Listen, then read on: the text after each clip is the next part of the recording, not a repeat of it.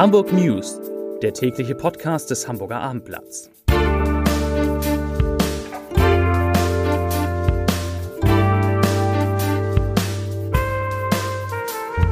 Moin, mein Name ist Lars Heider und heute geht es um die Messerattacke in einem Regionalexpress nach Hamburg, die ganz Deutschland schockiert. Weitere Themen. Blitzeis überrascht viele Hamburger.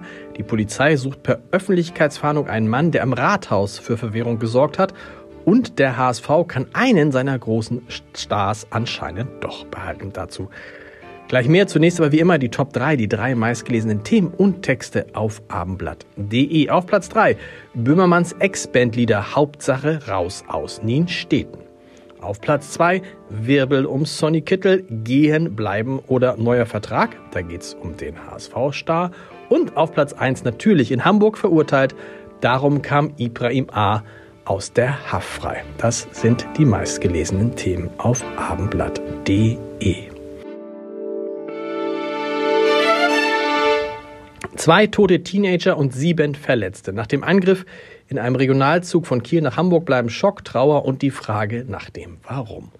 Polizei und Staatsanwaltschaft setzen ihre Ermittlungen zu der Messeattacke in Brockstedt fort. Bei dem Angriff starben ein 16-jähriges Mädchen und ein 19 Jahre alter Mann. Das sagte Schleswig-Holsteins Innenministerin Sabine Süterlin-Waag heute vor Beginn einer Landtagssitzung in Kiel. Der mutmaßliche Täter war kurz vor der Tat am Mittwoch in der Kieler Ausländerbehörde gewesen. Zuvor war der staatenlose Palästinenser mehrere Jahre lang im nordrhein-westfälischen Euskirchen gemeldet und wurde in der Zeit dort mehrfach wegen verschiedener Straftaten auffällig.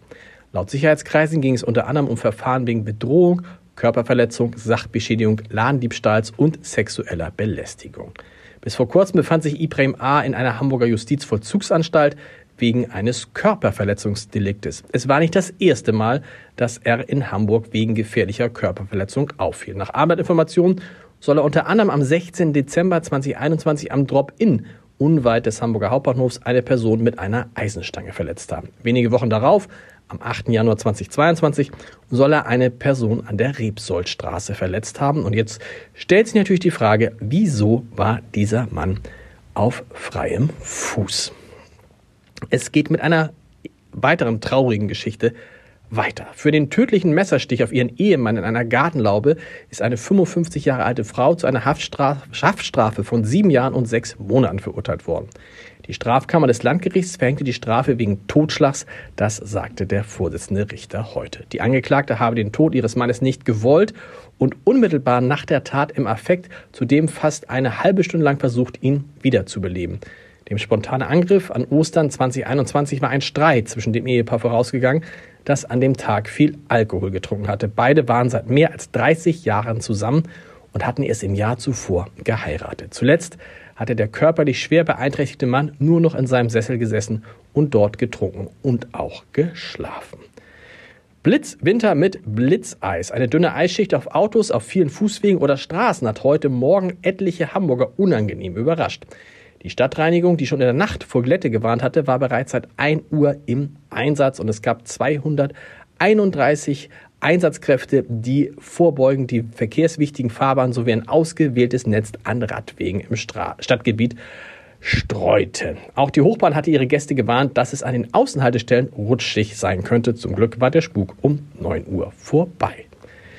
Auch die Hamburger Schwäne sind vom Ausbruch der Geflügelpest betroffen. Unter den bislang 36 betroffenen Vögeln sind nämlich 19 Schwäne. Die Geflügelpest, auch Vogelgrippe, Vogelgrippe genannt, ist eine Infektionskrankheit, die vor allem bei Wasservögeln und anderen Vögeln vorkommt. In Hamburg gilt seit dem 10. Januar eine Stallpflicht für Geflügel und für die Hamburger Schwäne hatte Schwanenvater Olaf Nies im Winterquartier am Eppendorfer Mühlenteich bereits eine 600 Quadratmeter große Zeltstadt aufgebaut, in der die Tiere untergebracht worden sind.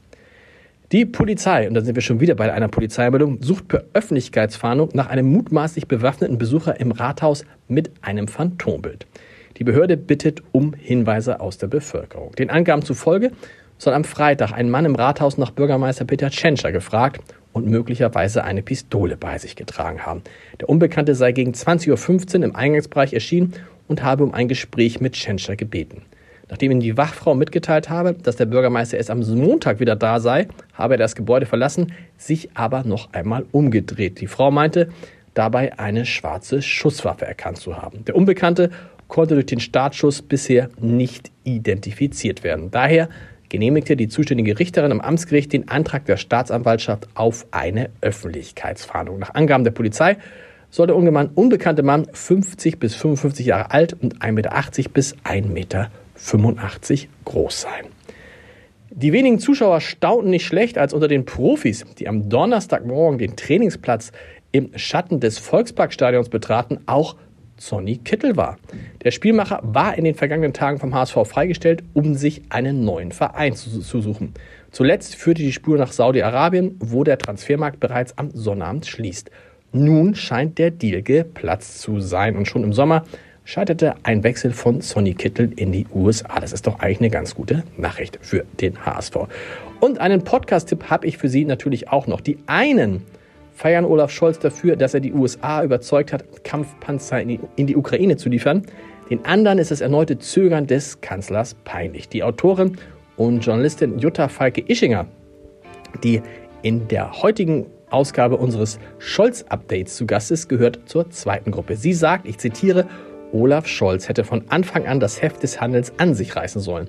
Eine Verhandlungsposition ist umso besser, je mehr sie auf einer Position der Stärke beruht. Stattdessen ist im Verlauf des Krieges immer wieder das Gefühl entstanden, dass die Deutschen vor allem Angst vor den Reaktionen Russlands haben. Und das ist ja genau das, was Wladimir Putin erreichen will. Zitat. Ende den Podcast hören Sie wie alles von uns unter www.abendblatt.de slash podcast und die Hamburg News. Jo, die gibt's morgen wieder um 17 Uhr. Bis dahin. Tschüss.